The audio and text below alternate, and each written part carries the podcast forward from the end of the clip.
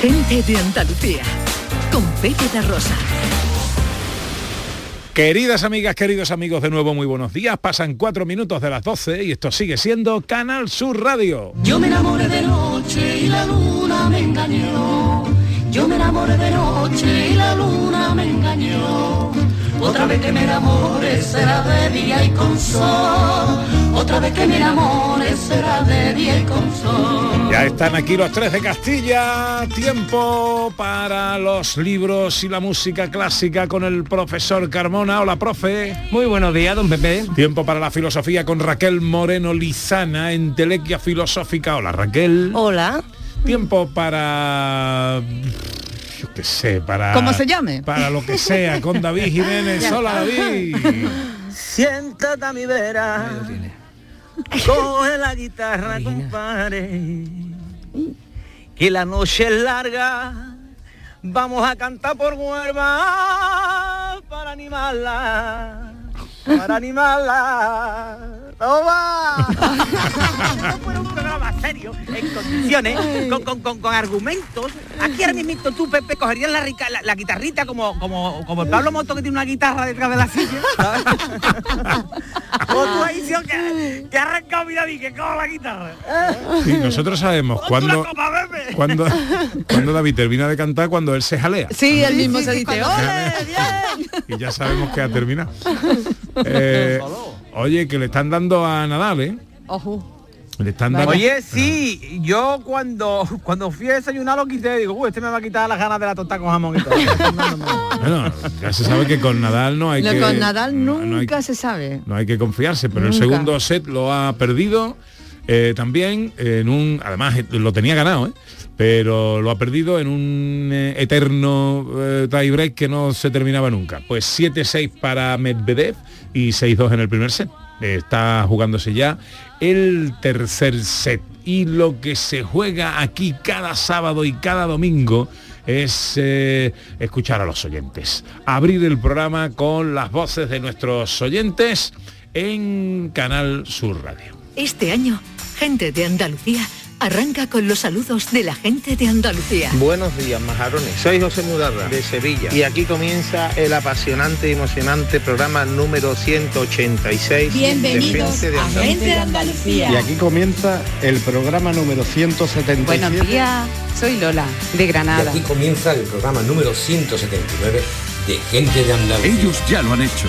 Si quieres hacerlo tú también, envíanos un WhatsApp al 670-944-958 y te contestaremos con el número de programa que tendrás que presentar. Recuerda, envíanos un WhatsApp al 670-944-958 y anímate a ser la primera voz que suene en Gente de Andalucía.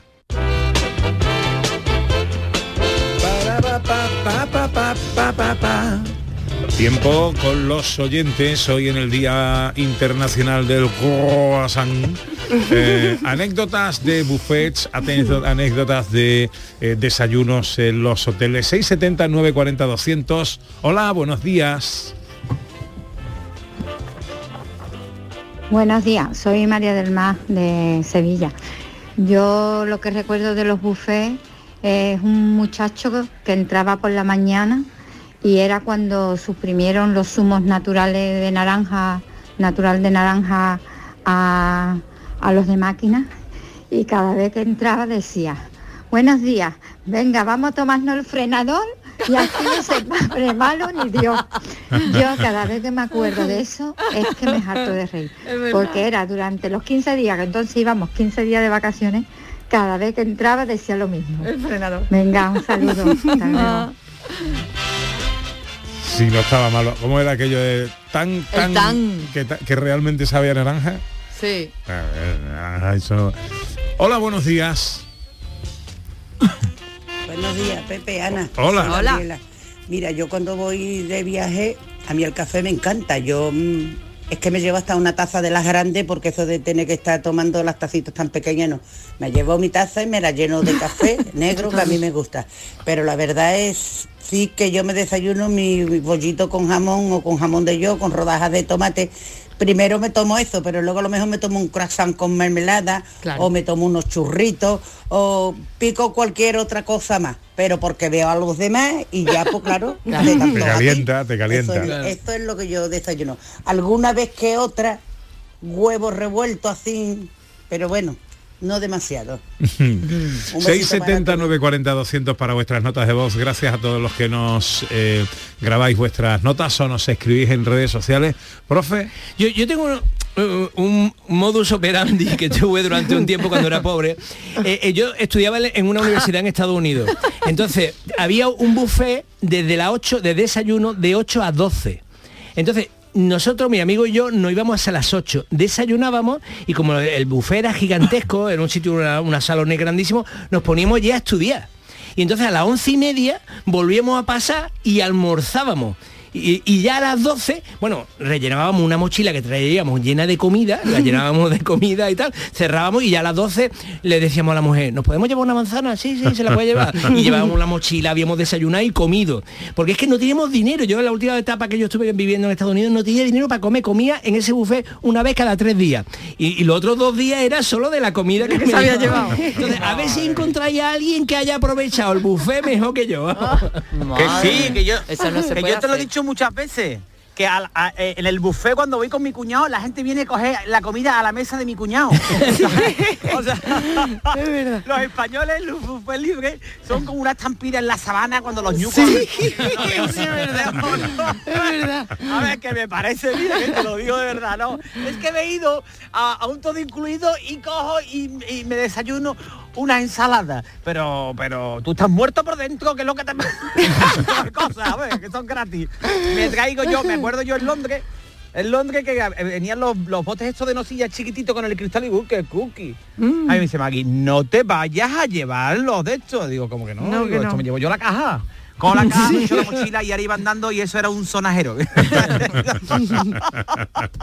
¡Qué vergüenza! El hombre me perseguía al inglés. Yo Digo, ¿y este que me está siguiendo el otro blanco que es un lococito? hoy con los oyentes, eh, anécdotas en los buffets de los hoteles, en los desayunos de los hoteles. 12 y 11, enseguida llegan los vaivenes de David Jiménez. En Canal Sur Radio, gente de Andalucía con Pepe da Rosa. Triana y Medina Azara.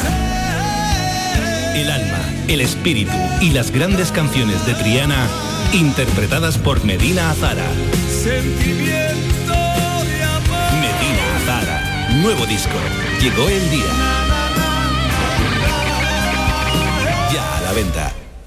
En la tarde de Canal Sur Radio con Mariló Maldonado tienes el repaso a la actualidad de la mañana con la sobremesa más divertida y picante, con historias y entrevistas que te interesan, una radio emocionante y cercana. La tarde de Canal Sur Radio con Mariló Maldonado.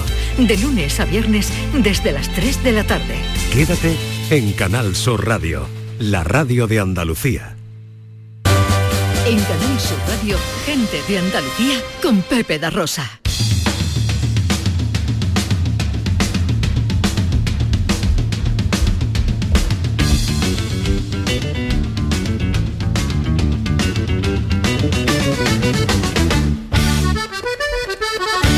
Canal Sur Radio, en Gente de Andalucía, ahora con todos ustedes, el motorista de las tres ruedas. Él es David Jiménez. ¿Qué tal David? ¿Cómo te va? Estoy genial, José María, estoy ahora soy motero. Ahora me compré una moto que es verdad, como tú dices, eh, tiene tres ruedas, ¿no? Y, y se asoma mi vecino de al lado, mi vecino Carlos, que Ana lo conoce, estudió inglés con ella, es correcto, y me se Es correcto. dice- Y dice, atención lo que me dice, dice, vaya, eso es una moto de cobarde. Va. Tiene Yo lógica. corriendo en el cristal digo, sal, ¡Sal de ahí, canalla! Oye, es chulísima, es chulísima. Esto ya te digo, la menopausia de los tíos, lo que tengo que hacer ya para que me miren, ¿sabes? Yo, yo creía que era mentira, yo creía que era mentira, pero ayer me lo confirmó tu amigo David que coincidí con él en, en mi tierra. ¿Cómo se come en bodega Que- mi tierra? hombre, ¿Cómo se come con mi amigo favor, ca- Carlos? Pero además cada día Ah. mejor que se superan y se superan. Qué cosa, qué Hombre, cosa. por favor. Qué cosa. Eh, y Y me Carlos, dijo, que no, está no, ahí, que ha pegado un estirón, cuando lo- a lo mejor llegáis a, a Mesón Mi Tierra y veis que los platos se mueven solos, ¿no? Carlos está detrás. Un besito para Carlos. A Carlos que nos está escuchando. Qué malo eres. que por cierto que me insistió mucho que a ver cuándo vamos a verle. Sí. Que a ver cuando organizamos algo, el día que Sí. sea, que, que Vale, tiene ganas pues de ya vernos a estamos en ello, ya estamos en ello. Bueno, ¿qué me cuentas, David? Pues mira, te voy a contar porque eh, eh, ahora, te- ahora me centro en el tema, pero solamente una puntualización, ¿vale? Sí. Eh, porque estoy un poco sobrepasado con las noticias. Tú sabes que yo ya no hago noticias, he pasado a otras fases, ¿no? De mi Mm. vida como colaborador de Canal Sur Radio. Sí, sí, sí. Pero claro, estoy viendo las noticias y yo me pregunto, ¿qué- ¿qué es lo que pediste y- para Año Nuevo? Cuando te estaba comiendo la uva que tú dices, yo para Año Nuevo pido esto, pero no lo dices en voz alta, ¿no? Para que no se cumpla. ¿Qué, qué- qué- qué habéis pedido? Ahora, una guerra ahora con Rusia. ¿En serio, de verdad? ¿Cómo, cómo hace eso? Yo ya estoy haciendo ensaladilla rusa por si se acaban los suministros. Y me he comprado dos montañas. Me he comprado dos montañas también. ¿A dónde vais ustedes? Y un poco más y nos quitan la isla Perejil, ¿tú te acuerdas? Sí. Tres notas con un rifle y una cabra y nos iban a quitar aquello. ¿A dónde vais? Vamos a mandar una flota allí, que se va a mosquear este hombre, que se monta en osos. Que ustedes todavía decían almóndiga y mondarina. No metáis en guerra, por favor. Que me vaya a buscar la ruina. Y con el frío que tiene que hacer allí, Pepe, que están allí, los maniquí del Sara están allí empitonados. A mí que no me llame. Ya te lo digo yo. Que allí, si montan una, una clínica de esta de criogenización de esta, la hacen al aire libre, que allí hace mucho frío, que yo lo veo, hombre, que no, que no. No, hombre, que tú allí te pueden, te pueden pegar un tiro, pero allí anisaki tú no coges.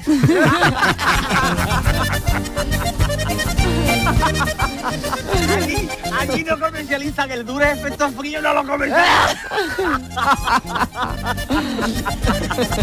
Bueno, del tiempo. Te venden los magnum del tiempo. Como aquí venden los melones cuando está llegando a matar a las calles. Pues allí como si fuera... ¿eh, o no? un nota allí con los magnum allí como si fueran, yo qué sé, como si fueran rodapiés. ¿eh? Allí. Bueno, ¿y cuál era, cu- cuál era el tema de hoy? ¿Este? Ah, bueno, y antes, antes que antes que el tema, el tema también. No, no, eh, que no se ha centrado en el tema Ah, que todavía. todavía no está sentado en el tema. Eso, mira, no, no, pero ya, ya, ya te lo dejo, mira, mira. Eh, estoy viendo también que un targarín, un targarín que Ur, se ur, separa. Urdan, Urdan Garín. Urdangarín, que al final era el yerno, que, que el, el, el Marichará era el yerno bueno al final. ¿Qué le iba a decir? ¿Qué le iba a decir? Y se separan. Y yo imaginando, digo, "Oye, ya está el bigote rosé dándole un toque a la infanta. Ay, Hombre, no, infanta, mira, vamos, vamos a salir de tranquilo que surga, ¿sabes? Allí, pitiquín, pitiquín, ¿sabes? Eso es muy antiguo, hay mucha Ay, gente- sí, Él va de joven, va de joven y de moderno, pero tiene también su antigüedad. Pero su ¿eh? historia, sí. No, porque ahí está YouTube para ver todos los vídeos estos que veis, ¿sabes? Claro, claro, Bueno, en claro. fin, que ya me Bueno, que la infanta, por lo visto, se ha ido a refugiarse a Ginebra. Digo, anda, como la reina de Inglaterra. bueno, que voy con el tema porque a mí el Venga. tema, el tema nos toca muy de cerca a todos, queridos compañeros, Ana, Raquel, A ver. eh, eh, verá, José Carlos, mira, verá. Te, te quiero hablar de los viajes, porque esta semana pasada, ¿sabes? un amigo mío, un amigo mío, antes estaba tieso y no tenía presupuesto para viajar, ¿sabes? Y a lo mejor juntaba todo el dinero y le daba para salir al portal, ¿sabes? De su casa. y, y- y tenía Yella, ¿sabes? no tenía duro ni, ni para viajar con el Google Maps, ¿sabes? Porque- Ahora, ojito a todo esto, compañeros. Ahora se ve que tiene Jurdeles, ¿no? Y se ha ido a Londres. Ha estado en Londres unos días, ¿sabes? No os voy a decir el nombre, pongámosle lo que sea, ¿no? José o lo que sea, ¿vale? Ajá. Pues verá, vale. Bueno, pues lo llamo por teléfono. Esto es verídico, ¿verdad? eh? Voy y lo llamo por teléfono y en nota me contesta en inglés. Pues claro. Ahora es inglés, no es nota. ¿sabes lo que digo? La cría nota en el palacio de, de Buckingham. Le digo, pero, pero ¿qué hace? ¿Tú sabes inglés? Y me dice, oui. Y cuando le dice ese francés, dice... Vamos a ver, me pillaste en, en, inglés. en pleno National Gallery, tío. Eh, pues, ¿Qué quieres que te diga? Ah, ah, pero que no era por usted, yo estoy hablando, no quería dar nombre. No, no, era el British Museum. Era el British Museum. Era el British Museo. ¿eh? Sí, Y yo hago visitas culturales. ¿eh? Todo aquí todo el mundo tiene nivel aquí todo el mundo tiene nivel medio de inglés hasta que se le pierde la maleta en el aeropuerto ¿eh? venga ya hombre por favor que yo te lo digo. Pepito a que tú pedías una cerveza en, allí en las cantinas y te traían un oso en inglés Vamos, este chiste es inglés. Muy bien, este muy bien. chiste es inglés. Hay que tener un B1 para entender el chiste. Claro. A ver, bueno, es que aquí hay bromitas para todo, ¿no? Es que hay gente que le ha tocado la lotería y a otros que le ha tocado la tontería, ¿sabes lo que te digo, no? Ten en cuenta que, que yo no pedía eh, cerveza. Yo pedía IPA. Ah, muy bien. Amigo. Que es la, la, La famosa apelale. eh, IPA, la famosa Sí, sí. IPA a- eh, Sí, que sí, es la, sí, sí, que es sí, la sí, sí. inglesa, Me ¿no? encanta, la sí, sí. inglesa. Así Vamos, que no que Yo no me he había... enterado de nada y Raquel y Ana y yo estamos aquí diciendo, ¿qué están diciendo? A ver, te quitan el Pues, pues no te metas, pues no te metas, si eres tú el que te has metido en el fregado. ha provocado. No, mi nivel de inglés, yo lo digo, es malísimo. Yo yo veo, voy al Zara Home y me compro una camisa y un pantalón. ¿Sabes Home.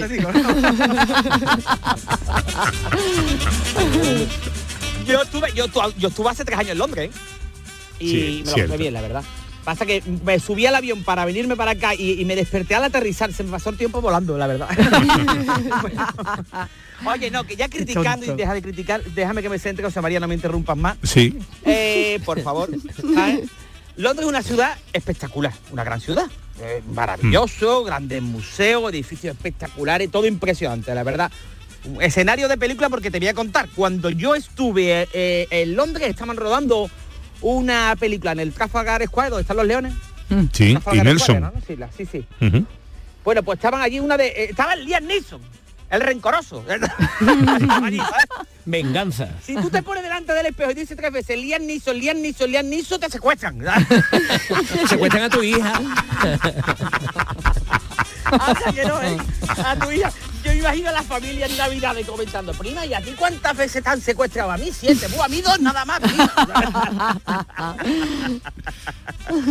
bueno, entonces, Londres está bien, la verdad. A mí me encantó. Yo me lo paso bien en todos lados, la verdad, las cosas como son, pero, eh, pero le faltan cosas.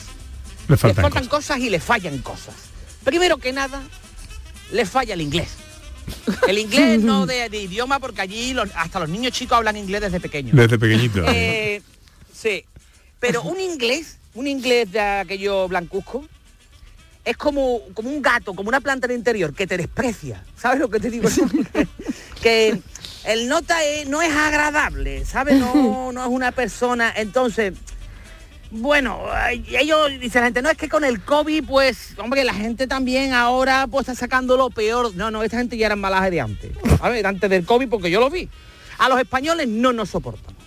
No nos soportan. ¿eh? A los españoles porque se nos ve venir de lejos, chillamos muchísimo. y entonces yo te digo. Mira, si a los españoles nos dicen, si estáis todos callados un minuto, os perdonamos la deuda que tenéis con Europa, a los 20 segundos salta un nota y dice, ¡vamos, cabeza! Y eso que compramos la ropa en el corte inglés, ¿eh? Adiós. Pero es chiste. Cuando, cuando estamos en Londres, yo reconozco a la gente española por la ropa. Digo, esta se la compra la ropa en el corte inglés. Eso... No, lo que sí Bueno, te- lo que chillamos. lo que sí ¿Tú, lo que tú sí no es reconocías a los españoles cuando los veías? lo que- bu- bueno hombre algunos sí, ropita, algunos sí algunos no pero lo que sí te puedo decir Sí, el que es iba que con la la- camiseta del Betty. Que se- las dos tiendas de eh, o sea, las dos calles de tiendas más importantes, que son Regent Street y Oxford Street, donde más gente entraba eran las tiendas españolas. En Zara, en Mango, Massimo Dutti, en Berf, en el Bresca, que no sé nunca cómo se dice, pero mm, ¿sabéis a qué me refiero? Sí, qué bueno. Ahí es donde más gente Sí, entra. sí, sí. Porque es más barato. Está Nelson en Trafalgar Sí, sí, Square, sí, arriba, sí. mirando es y bonito. retorciéndose de dolor. Porque es más bonito, no porque sea más barato. Bonito. Y nosotros comprando ropa en el corte inglés. Ya ves. Insiste el profesor. Eh, muy bien todo, ¿eh? Es buen chiste, es buen chiste. Está ahí. Que habéis metido los anuncios en mi sesión. bueno, me dice David Contadí. Y yo, David, el problema de esta gente que son un poco, eh, cuando beben son un poco inestables. ¿Inestable? Inestable es un neutrón fuera del núcleo. Gente son unos borrachos. Inestable, dice, inestable es la dinamita. Te digo por que yo he escuchado, ¿no? Que la cucaracha puede vivir hasta varias semanas sin su cabeza, ¿no? Pues los ingleses estos pueden vivir varios años, llevan toda la vida. Mira el Boris Johnson, mira, en serio. Mira el Boris Johnson que iba a ir a la guerra. Pero dice, yo hasta que no me entera cómo están las cubatas en Rusia, yo de aquí no voy. que Nota no necesita un peluquero, necesita un consejo de bricomanía. ¿Sabes lo que te digo? que te peine, chaval. Y después tiempo, llovinando, esa niebla espesa, que, que, que no se ve, que para que están los ingleses para que están en una barbacoa continua. A mi mujer se le empañaban las gafas todo el tiempo y se la tuve que quitar. Digo, cariño, pues tan guapa sin gafas. Y dice, ¿quién eres? ¿Quién eres tú? ¿Quién eres? y después, yo siempre lo digo, la, la inglesa, yo, yo no es que sea nada del otro mundo, ¿no? La verdad. Pero tengo una moto de tres ruedas. Hombre. Pero la inglesa, la inglesa de la buena, la de pedigrí, la que es inglesa, inglesa, no es muy agraciada. Yo siempre lo digo, en el último concurso de belleza allí en Inglaterra ganó el presentador. y después tampoco, los ingleses tampoco saben usar los barcones, ¿sabes? No. Esta gente, claro, eh, claro, suben ahí y esos son gente que están consumiendo aire que podríamos utilizar para rellenar las bolsas de papa. Entonces, tú ves un inglés en un barcón y un inglés en un barcón es como cuando tienes algo siempre a fuego que lo tienes que estar vigilando todo el tiempo. Pues igual, ¿sabes? Que tú estás viendo y dices, ¿a dónde vas, chiquillo? Que tú noveno, ¿a dónde vas? ¿Dónde vas tirándote por ahí? ¿sabes? Entonces, por ahí tampoco la comida es lamentable, porque tú la comida sí que es verdad que tiene muchos sitios así para ir, que si comida peruana, que si comida, pero la suya, la suya en general, no, a mí me dijo mi colega, aquí yo nos vamos el fin de semana y, y disfrutamos un poco, hacemos una ruta gastronómica en Londres, digo, ¿en qué quedamos? Disfrutamos. Bueno, y en, en concluyendo, en concluyendo que a mí me gustan a mí me gustan todos esos países pero los que más me- a mí me gustan más los países nórdicos porque aparte he leído que la gente más feliz son los de los países nórdicos.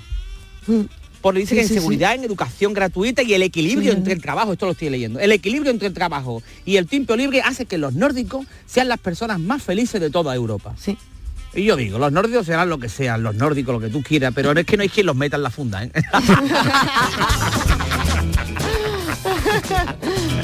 El de mi casa se ha nacionalizado en Poñón Nota.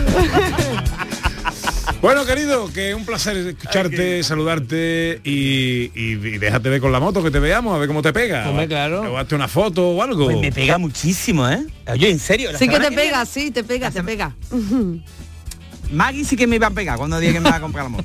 Ah, No te digo nada, ya te contaré la odisea. Oye, la semana que viene, pues yo voy a acercarme a veros. Ustedes me dejáis... Hombre, no me digas. ¿En la moto? Eh, Qué bueno. Con la moto, claro. Vamos, que voy por enseñaros la moto. Ah, muy bien, muy bien. Luego, me No, y la, por veros a ustedes, hombre, por veros. luego me la presta para darme yo un paseíto.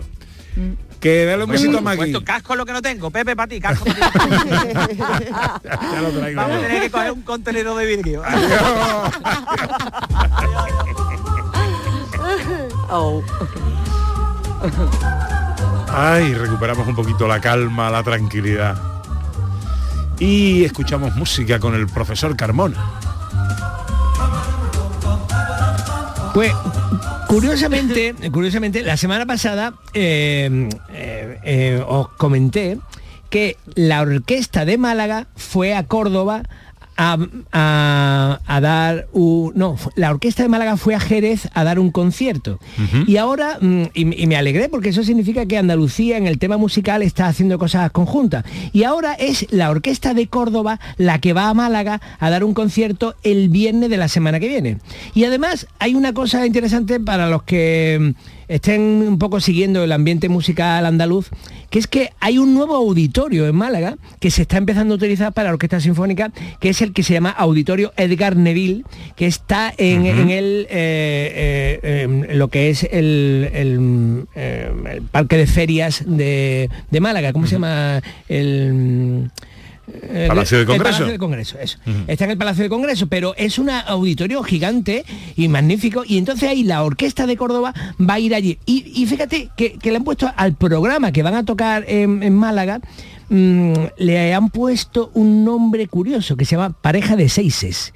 ¿Por qué se llama el concierto Pareja de Seises? Porque van a tocar la sexta sinfonía de Mozart y la sexta sinfonía de Bruckner, que no es por nada pero no tienen nada que ver, porque la sexta sinfonía de Mozart una sinfonía que escribió Mozart a los 11 años, es una obra cortita, con una orquesta no demasiado grande, y luego llega Brunner como un gigante aplastándolo todo, porque la sexta sinfonía de Brunner es impresionante. Pero bueno, la orquesta, la sinfonía número 6 de Mozart tiene este tiempo lento tan bonito que suena así.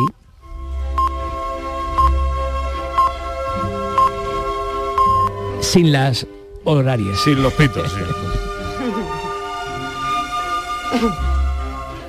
Ya, ya, ya. Fíjate ese pichicato.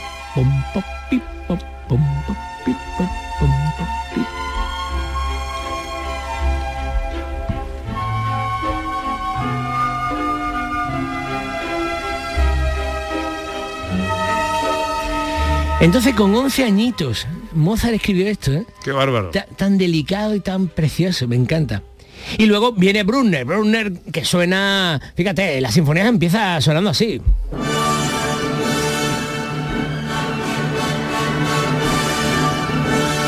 Fíjate que marcha, ¿eh? Eh, eh, más una orquesta sinfónica gigantesca.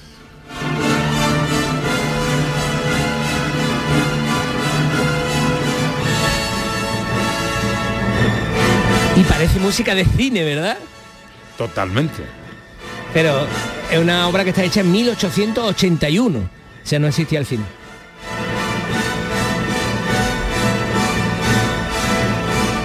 Esta sinfonía, la número 6, también tiene una canción de amor que suena así de bonita. Pero solo para orquesta.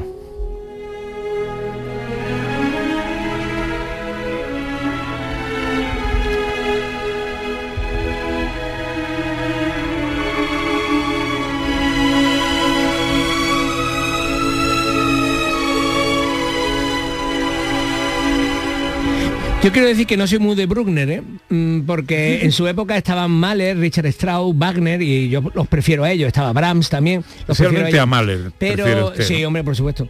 Pero mm, esta sinfonía es maravillosa y también mm, pone dentro de la propia sinfonía una marcha fúnebre. Mira, qué bonito.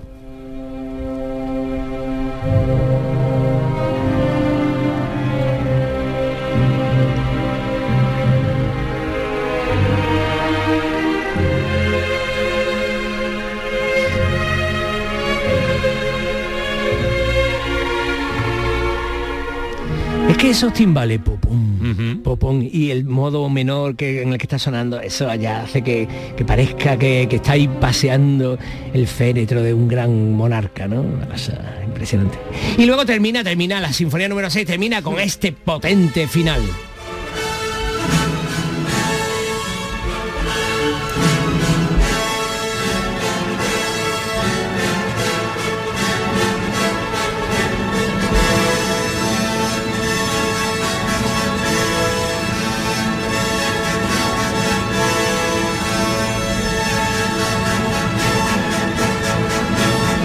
Pareja de seises. Sinfonía número 6 de Anton Bruckner. Bruckner, Bruckner. Bruckner. Sí, sí. Anton Bruckner. Eh, ella está compuesta en mi mayor, ¿verdad? Sí, señor, sí, señor. Y la sinfonía número 6 de Mozart, Exactamente. en fa mayor.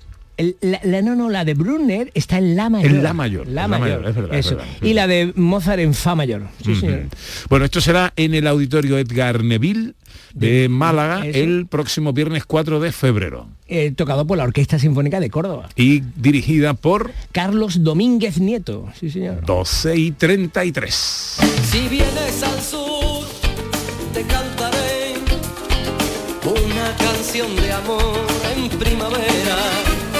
Si vienes al sur, yo te cantaré una canción de amor. Bueno, a ver, os planteo. Gaya, elegante, riquísima, hija de un antiguo ministro franquista, recurre a la detective Sol Aglaya porque su esposa ha desaparecido y la policía no se toma en serio el caso. La desaparecida es Selene, una poeta con cientos de miles de seguidores en redes sociales. Amante de vivir la vida al máximo, mantiene relaciones simultáneas con tres mujeres, además de la legítima, una empresaria, una actriz y una editora. Cada una de ellas tiene razones para haber querido hacer desaparecer a Selene y medios para hacerlo. Así se plantea la nueva novela de Lucía Echevarría, Ana Carvajal. Así se plantea más que interesante esta nueva publicación de esta mujer que acumula todos los premios más importantes de la literatura en España. Así que nos damos la, la- la- nos congratulamos ¿no? con esta nueva edición, con este nuevo libro. ¿Ha llegado ya a sus manos este libro, profesor? Bueno, efectivamente me ha llegado esta semana porque íbamos a hablar de él y mm, le he estado, vamos, no he podido leérmelo entero, pero me ha parecido interesantísimo. Sí. Y tengo preguntas para Lucía, si podemos Pinta, hablar con pinta ella. bien, pinta bien Hombre, entonces. Pinta muy bien. Mm, parece que Selena eh, era poeta, pero tenía... No cuente, no cuente nada que no se tenía- deba contar. ¿eh? Tenía- Spoiler no. Tenía fuerza, tenía fuerza. Eh, bueno, es lo que tiene, eh, eh, cuando hablas de un libro de poesía, venga, vale, pero cuando hablas de una novela hay que tener mucho cuidado con lo que se por cuenta. supuesto, Solo he dicho ¿Eh? que, que, que Selene tiene personalidad. tiene personalidad. Lucía Echevarría, buenos días. Hola, Pepe, te tengo que decir que tienes la voz más bonita del mundo. Hala, no me digas eso. Cuando has leído esto, vamos, te podrías haber leído la lista de la compra y hubiera quedado igual Qué bonito. No me han dicho una cosa más bonita en la vida, ¿eh? Algo más bonito te habrán dicho. No, Pero-. No, no, pero me voy a grabar este trocito, me lo voy a poner como nota de voz yo en mi teléfono, ¿sabes? Para, para escucharlo de vez en cuando. Bueno, ¿cómo, cómo estás, Lucía? Nos alegra mucho saludarte. Menos mal, porque después de oír la marcha fúnebre de Bruckner, que nos había dejado a todos ahí tirados en el suelo, pues había que hacer risas, ¿sabes? Que, que la marcha fúnebre es preciosa, pero Sí. igual para las 12 de la mañana no es lo más adecuado. Bueno, Lucía, cuéntanos, eh, se ha presentado esta semana el, eh, la novela Selene y los cuatro elementos. Sí, la presentamos en Sevilla por la mañana. En, he de decir, no puedo agradecer más al Club Náutico que nos dejara la sala, porque es la presentación más bonita que he hecho, porque había un día precioso y el Club Náutico tiene unos ventanales que dan al Guadalquivir y el sol caía sobre el Guadalquivir y hacía como como efectos de luces que parecía que Eurovisión, ¿sabes? y era precioso. Y volveré a Sevilla el día 17 a la Ah, qué bien. Muy bien, muy bien. Bueno, Porque como esta la hicimos por la mañana, pues tendremos que hacer otra por la tarde. ¿vale? Claro que sí, para coger to- to- todas las luces eh, posibles. Trata de temas, eh, te he leído, como la mentira en la sociedad de consumos, la Sí. relación entre la prostitución y las redes de trata, la violencia contra las mujeres. Pero además, eh, lo que se cuenta en la novela tiene base real. Sí, tiene, vamos a ver, te explico. La novela es una novela negra con susto, susto, muerte, muerte, thriller, cliffhanger, giro de tuerca, porque todo lo que se cuenta es real. Entonces, como era un tema muy difícil de tratar, si yo escribía un, un ensayo iba a aburrir a la gente. Yo siempre cojo una, una frase de Jules Briner que dice Jules Briner. Si yo hago, me empiezo a leer un libro y yo dejo el libro, he ganado yo. Si acabo el libro hasta el final, ha ganado el autor. Así que lo veo como una pugna entre el autor y yo. Y yo tenía claro que no quería aburrir. Entonces, cuando dices, es un habla sobre prostitución, sí, claro, la gente se asusta. Pero como sé que la gente se asusta, está planteada como novela negra. Entonces es muy importante porque redes de menores no solo son las niñas tuteladas, que son eh, piezas en redes de trata, que lo son. Y que esto es la punta del iceberg, lo que estamos viendo, que hay 175 en Valencia, han salido 10 en Madrid, han salido no sé cuántas en Baleares.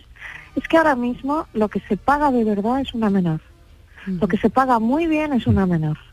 Lo que eh, se puede pagar 3.000 o 4.000 euros por una menor y si es virgen ya ni te digo. Y entonces las redes van buscando a donde sea, ahora mismo por ejemplo en Instagram, y, y están ahí, es como un elefante en la habitación que no queremos ver. Esto está pasando. La, el 90% de la prostitución en España es trata, nos lo dice la policía, pero no queremos saber nada de ello, ¿sabes? El- la novela también se desarrolla en dos espacios escénicos distintos, España y Argentina. Exacto, bueno, porque el caso real que yo trataba venía desde Argentina, pero eh, y además hay un caso real que es una madre que estuvo buscando a su hija que la había cogido una red, llegó a Burgos, cuando llegó a Burgos le dijeron las propias chicas, sí, sí, tu hija estaba hasta aquí ayer, pero vino la policía y se la llevó. Es decir, yo tengo todo el respeto del mundo a la policía de verdad, porque no te puedo decir cuántos me han ayudado, pero normalmente estas redes intentan infiltrarse en la policía, lógicamente. ¿sabes? Claro. E intentan corromper a gente que esté dentro para poder estar protegidos.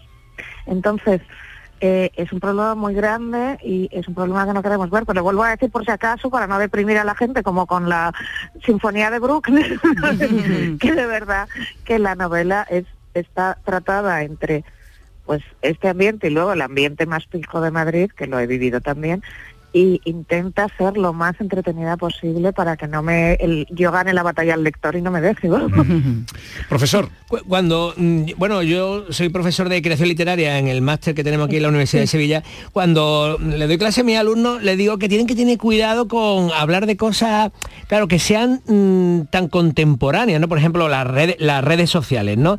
Eh, la, mm, Facebook, eh, eh, bueno, eh, Instagram, eh, Twitter, pero sobre todo Instagram que, mm, y, y- y TikTok, ¿no? Que, que siguen mucho los jóvenes y tal. Ah, em, Cuando tú escribes una novela, tú tienes una preocupación como hi- histórica, ¿tú quieres que tu novela quede para el futuro o solamente te preocupa No, el, porque el yo en el futuro me lector? voy a morir. Eso, ¿no? no, voy a, no voy a estar para verlo. Yo creo que, que no, que yo no pienso en la trascendencia, la verdad. Claro. Yo en esta novela en realidad sí que pensaba en un... Mira, esta novela me viene a mí, yo no la busco. Me viene a mí por un caso real y por la hermana de una amiga mía. Cuando veo lo que hay, veo que hay una novela, pero el proceso de esta novela es muy lento, lleva muchos años, Claro. ¿sabes? Y entonces realmente lo que mueve y lo que además me decide hacerla en un formato que sea legible, lo que mueve es cómo puede estar pasando esto y nadie Claro, y- claro, y tú sobre quieres- todo nadie cree que a sus hijas le va a pasar. Claro. Sí, sí. Está- eh, los medios nos transmiten esta idea de, bueno, son unas menores tuteladas, pero a tu hija le puede pasar exactamente igual, a cualquier mujer, e incluso si no fuera tu hija, deberías tener la empatía para verlo.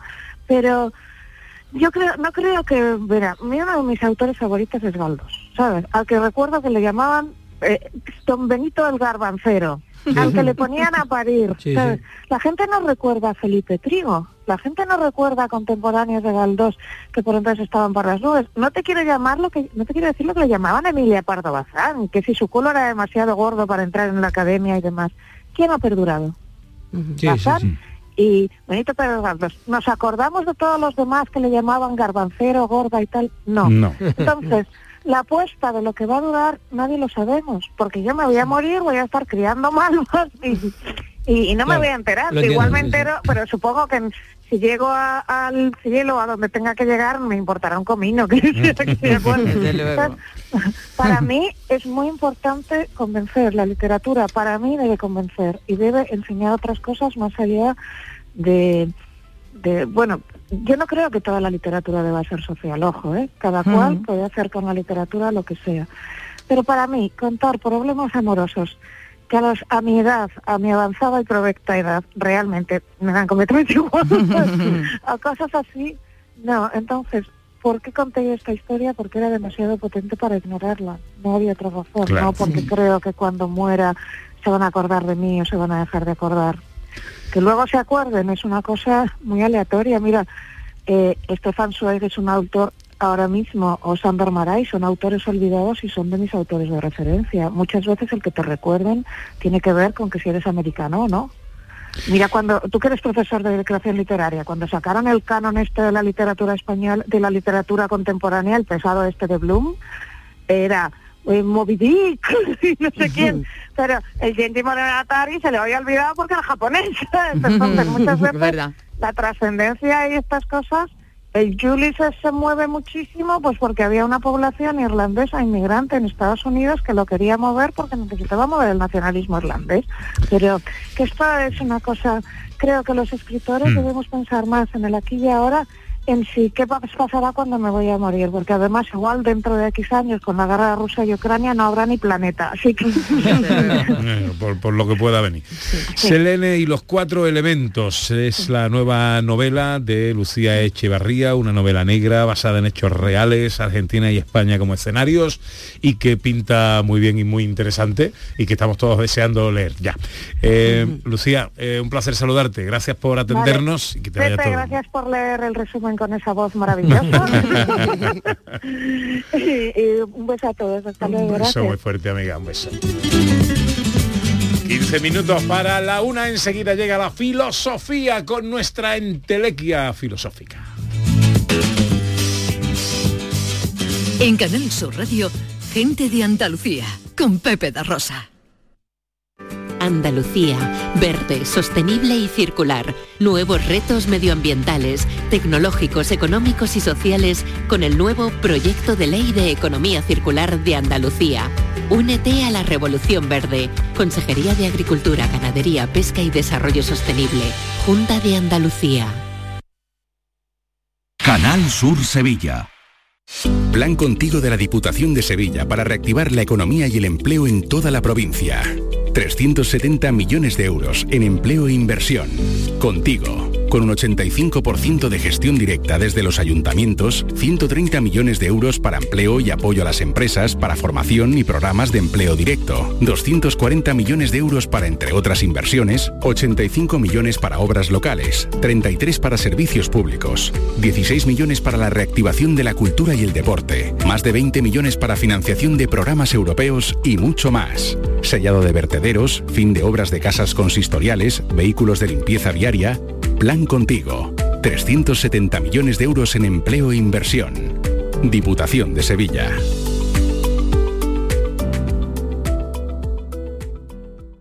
Si te gusta el show del comandante Lara y quieres disfrutar en directo en el programa, ya puedes estar como público. Envíanos un correo electrónico a la dirección invitadoscomandante@rtva.es. Te aseguramos que no te arrepentirás. Las peticiones se atenderán por orden de llegada. El show del comandante Lara, este domingo en la medianoche. Quédate en Canal Sur Radio, la radio de Andalucía. En Canal Sur Radio, gente de Andalucía, con Pepe da Rosa. Para Sofía la noche tiene algo especial, un algo nuevo y seductor. Y se divierte bailando hasta el amanecer, no hay nadie dueño de su amor. Sofía sabe que gusta Faltan 14 minutos para que sea la una. Llega ya Raquel Moreno Lizana en Telequia Filosófica para hablar de filosofía y con ella despertando la vida. y despertarme contigo. Hoy nos propones hablar de las cuatro virtudes estoicas. Digo que sí. Porque además por varios motivos. Sí, sí, lo digo directamente. Es que está muy bien porque después de Selene y los cuatro elementos para las cuatro virtudes estoicas. Estamos hoy sí. del Estamos cuatreros, cuatrero. cuatreros. Claro, y además es que nos hace falta, si estamos hablando de que, mira, lo ha dicho David desde que hemos empezado la hora, que si viene una guerra, que no sé qué vamos preparando, tenemos que ser gente fuerte, tenemos que ser gente fuerte para la vida. Porque, mira, la semana pasada traje que era necesario cambiar condiciones sociales y traje el libro de La Sociedad del Cansancio para que todos, que por cierto, quiero saludar a Carmen Mauri, que se lo está leyendo. Ah, muy Y le bien. quiero mandar un saludo desde aquí porque mira qué bonito que lo comentemos aquí y después la gente se ponga a leerlo. Pues sí. O sea, un placer eso. Ahora bien, está muy bien hablar de las condiciones sociales, pero ¿qué hacemos como individuos, Pepe? Ante tanto desastre que tenemos montado. Pues para eso traigo las cuatro virtudes estoicas. Bueno, pues vamos al ataque. Ya sabemos que los estoicos de qué tienen fama, de que eran gente muy fuerte, de que eran gente muy resistente. Ahora bien, no vale solo decir hay que ser resistente ante la adversidad. Esto está muy bonito en lo ambiguo. Pero ¿cómo eran tan resistentes esta gente? Pues precisamente porque tenían, bueno, sus virtudes que intentaban desarrollar a lo largo de la vida. Voy a decir cómo sacan estas cuatro virtudes estoicas para empezar. Es decir, ¿de dónde salen? Hay que decir que los estoicos se basan en Platón y también en Sócrates. Y es Platón el que nos habla ya de ciertas virtudes. Esto sería virtudes, sería como tener unos valores que vamos a poner en práctica en nuestra vida y que van a ser necesarios para qué? Para conseguir esa resistencia que solemos adjudicar a los estoicos. Solemos decir que son fuertes ante la adversidad. ¿Cómo nos hacemos fuertes? Bueno, pues vamos a conocer estas cuatro virtudes. Voy ya por ellas, ¿eh? Venga. Venga, la primera de ellas. Esto se ve venir cuando estamos hablando de filosofía. La sabiduría. Ahora bien, normalmente cuando decimos hay que desarrollar la sabiduría, nos imaginamos leyendo un montón, nos imaginamos pues entrando en la cultura directamente con los cánones que hoy conocemos. Los estoicos no hablan de esto exactamente. Tengamos en cuenta que estamos alrededor del siglo V antes de Cristo y no está diciendo que nos llevemos todo el día en la biblioteca, porque la cultura es otra. Es decir, ¿a qué se refieren con desarrollar la sabiduría? Tenemos que aprender a distinguir, y esto es muy bueno, Pepe, a mí me parece muy bueno, distinguir lo que podemos controlar y lo que no podemos controlar. Es decir, nosotros podemos estar hablando, mm, y además lo vamos a hacer, sobre, por ejemplo, esa guerra en Rusia. Muy bien. Ahora bien, nosotros como individuos, como personas particulares, ¿podemos hacer algo? Lo cierto es que muy poco. No podemos cogernos un sofoco muy gordo. Esto no es que no nos preocupemos por la temática, sino que tenemos que saber que hay problemas que son cotidianos que podemos abordar y otros problemas que los tenemos un poco más lejos. Entonces vamos a empezar por lo cotidiano y vamos a centrarnos en lo que sí está bajo nuestro control. Sin embargo, aquello que no está bajo nuestro control no es que no nos preocupe, pero lo estudiamos de otra manera. A esto llamaríamos tener una actitud sabia, según los estoicos. Es decir, distinguir qué está en nuestra mano y qué no. Y empezar por lo que está en nuestra mano. A mí me parece un consejo muy sabio. Primera virtud estoica, la sabiduría. Ahí estamos. Segunda. Conseguimos esa sabiduría, ya nos hacemos un poquito más fuerte, Pepe. Esto es lo que nos lleva a esa fortaleza estoica, porque claro, ya empezamos a centrarnos en la problemática. ¿Qué nos hace falta? La segunda, la templanza. Porque claro, esto no significa que ciertos problemas no nos preocupen. Y esto no significa, esta sabiduría no significa que cuando abordemos los problemas que están en nuestra mano, se solucionen del tirón. Ni mucho menos. ¿Has escuchado esa expresión de en el punto medio está la virtud? Esto lo dijo Aristóteles y esta gente, estos notas, como le llamo yo, porque es que, es que eran unos notas en cierto sentido, porque, a, a ver, pues esta gente coge mucha filosofía de los filósofos anteriores y van metiendo distintas filosofías. Pues esta idea de en el punto medio está la virtud para ellos es muy importante. Porque claro, ellos hablan de tener una aceptación ante la realidad. Habrá fracasos en la vida, nosotros intentaremos controlar algunas cosas y no saldrán. Ahora bien, sí es cierto que tenemos que tener aceptación, pero no resignación. Es que esto no es lo mismo. Esto hay que tener una diferencia importante. Hay que aceptar que hay cosas que finalmente no solucionaremos y que tendremos que la vida no es un camino recto, sino que es un camino lleno de curvas. Ahora bien, distingamos aceptación de resignación, que es esto de agachar la cabeza. En ese punto medio está la virtud de cómo enfrentarnos a los problemas. Y por eso nos piden trabajar la templanza. Templanza, que sería la segunda virtud estoica. Tercera templanza, ter- tercera virtud. Y estando templaditos ya, nos vamos a la justicia. ¿A qué nos referimos con la justicia? Claro, no nos vamos a referir al ámbito jurídico. Ya sabemos que estamos ante nuestra vida. Hay que decir que, mm, por un lado, la justicia es saber otorgar a cada cual su sitio. Esto es muy complicado. Esto es muy, seguramente estamos ante una de las virtudes más complejas que hay. Y esto también, por ejemplo, en las relaciones humanas que establecemos. Tenemos que saber otorgar a cada cual su sitio. También justicia también es ser justos con nosotros mismos y ser honestos con los demás. Es decir, no vale que yo aquí diga sabiduría y templanza y después esto yo lo deje por ahí tirado y yo no lo practique. Es decir, justicia es ser justo con el otro, es ser honestos con nuestra palabra y nuestras acciones y al mismo tiempo saber poner a cada cual en su sitio. Porque por supuesto, y esto no es pelear, no, yo no lo estoy diciendo en el mal sentido. Ojo, yo lo digo en el sentido de que con todo el mundo nos vamos a cuajar igual de bien y no podemos llevarnos todos los días sofocados. Y la cuarta virtud estoica que nos queda es... Yo creo que es la más importante. La valentía, el coraje. Porque claro, aquí llegan los estoicos y nos dicen, aunque tú desarrolles todas estas virtudes, esto no significa que los problemas desaparezcan. y nos dicen algo que a mí me parece muy bonito y que yo resumo, aunque quede hortera, en una frase de Bruce Lee. sí, sí, sí. Oye, que es un gran Que filósofo. a mí me encanta, ¿eh? a mí me Hombre. encanta y además las cositas que hace, o sea, a mí me gusta las cositas que Big hace en las películas de wow, las cosas esas a mí me gustan. y eh, este hombre decía una frase que es verdad. No aspiremos, bueno, ahora ya no me acuerdo, si, ah, sí, no pidas una vida fácil, pide el coraje para superar una difícil.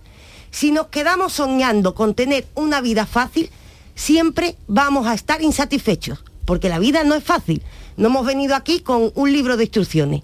Ahora bien, si aceptamos que es difícil, pero tenemos coraje para enfrentarnos a ella, las cosas cambian.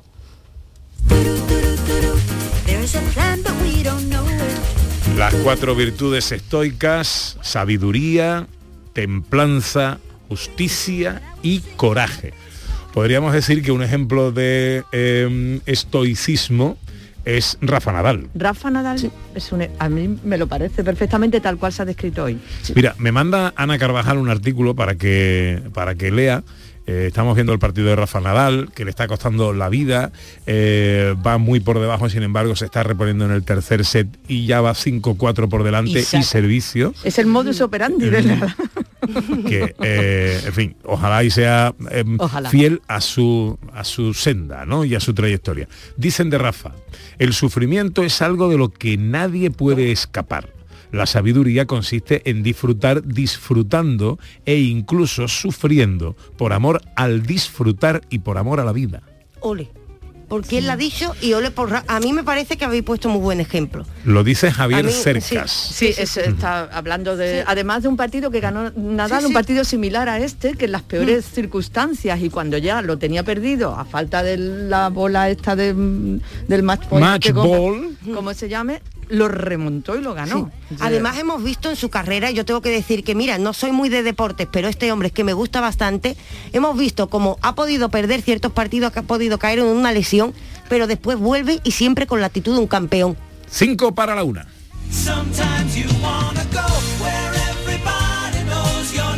Bueno, el profesor Carmona lleva queriendo hablar de los premios eh, De los globos. Globos de Oro cuatro semanas y por- qué entre una cosa y otra no ha sido posible. No. Sí, Eh, pero ¿por qué siguen siendo de actualidad? Porque siempre se ha dicho que son la antesala de los Oscars. Ah. Entonces, como estamos todavía mm, a unas semanas de, de los Oscars... Pero pues- nosotros tenemos los Carmen y ya no, esto nos importa Ole, más que todo lo demás. Bueno, pero pero hay mucha gente que Sí. sigue el cine, la televisión y tal. Entonces, pero está no bien. se olvide usted del micrófono, profesor. Sí, está bien saber saber cuáles son las películas mm, que, Sí. que la antesala de los Oscars ha establecido como que son las mejores. Entonces, como mejor película eh, mm, se ha considerado El poder del perro. Eh, ¿Sabes cuál es esa peli sobre No. el oeste y tal? Sí. Una cosa curiosa. Yo- que yo- además ha tenido eh, como, mm, como- ha ganado también eh, los Globos de Oro el de mejor directora, eh, director, que ha sido Jane Campion, eh, directora, Jane Campion, Directora. y luego el mejor actor de reparto de la película, que es un tal Cody Smith McPhee, que, eh, que es un muchacho joven que, que hace, que mantiene la tensión del Uf, relato de una manera magnífica película durante es toda la angustiosa, película. es- Entonces, uf. animo a que la gente vea el poder del perro. Mm, Antes de seguir, quiero decir cuál ha sido el premio a la mejor banda sonora, para que escuchemos a Hans Zimmer en Dune.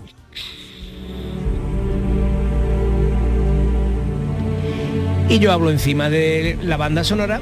Y os digo que la mejor película de comedia o musical ha sido West Side Story que también ha sacado el premio a mejor actriz en película de comedia musical con Rachel Rachel Segler, eh, también de West Side Story. Y, mm, y también ha sacado esa película West Side Story ha sacado la mejor actriz de reparto, o sea, las dos mujeres principales eh, de West Side Story, no sé si la habéis visto, os la aconsejo, una película fantástica, aparte de la música maravillosa, han sacado premio y puede ser que estén en la, en la lista de los Oscars. Y luego, eh, por supuesto, lo bueno de los Globos de Oro es que también habla de la televisión. ¿Queréis saber cuál es la mejor comedia? Es muy importante. La mejor comedia es una comedia de la que hemos hablado ya aquí en este programa, que es Hacks. Me que, encanta. mm, Que yo sé que así como con ese nombre a lo mejor la gente es difícil. H-A-C-K-S, Hacks, que es el nombre de una monologuista cómica mayor que tiene sus conflictos y que le ponen Buenísima. como ayuda a una monologuista eh, joven y mm, entonces es una comedia y le han dado el premio eh, a la mejor comedia y está en HBO. Entonces los que tengáis HBO, aprovechad para ver a HBO. Y también le han dado el premio a ella por eh, a la actriz por ser la mejor actriz de comedia. Bueno, he de decir, eh, como homenaje al tema que hoy traía Raquel Moreno y el estoicismo, que Nadal ha ganado el tercer set. Es Se ha que y ahora impuesto a ya... Medvedev. Vamos ya, Y el venga. otro está cabreadillo. El otro está cabreadillo Desanimado porque se veía ya ganando. y veremos qué pasa. Bueno, esto forma parte de el gen Nadal, eh, que, bueno. que, Modelo para todos bueno, ahora, ahora hay Sí. que ver, eh, pues tiene que ganar los dos sets que quedan, esto es una paliza. Bueno, eh, Raquel, que nada, que me alegra mucho verte, cuídate. Igualmente. Nos vamos con Tony Bennett y Lady Gaga, vaya pareja, ¿eh? Sí, señor, haciendo un clásico del jazz.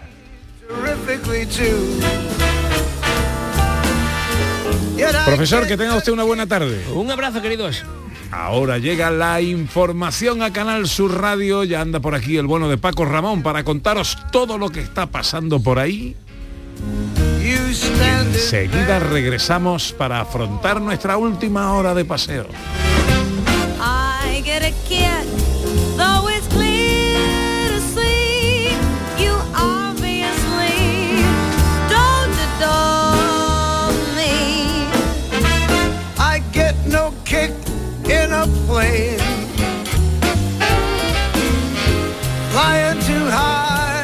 En Canal Sur Radio, gente de Andalucía, con Pepe da Rosa.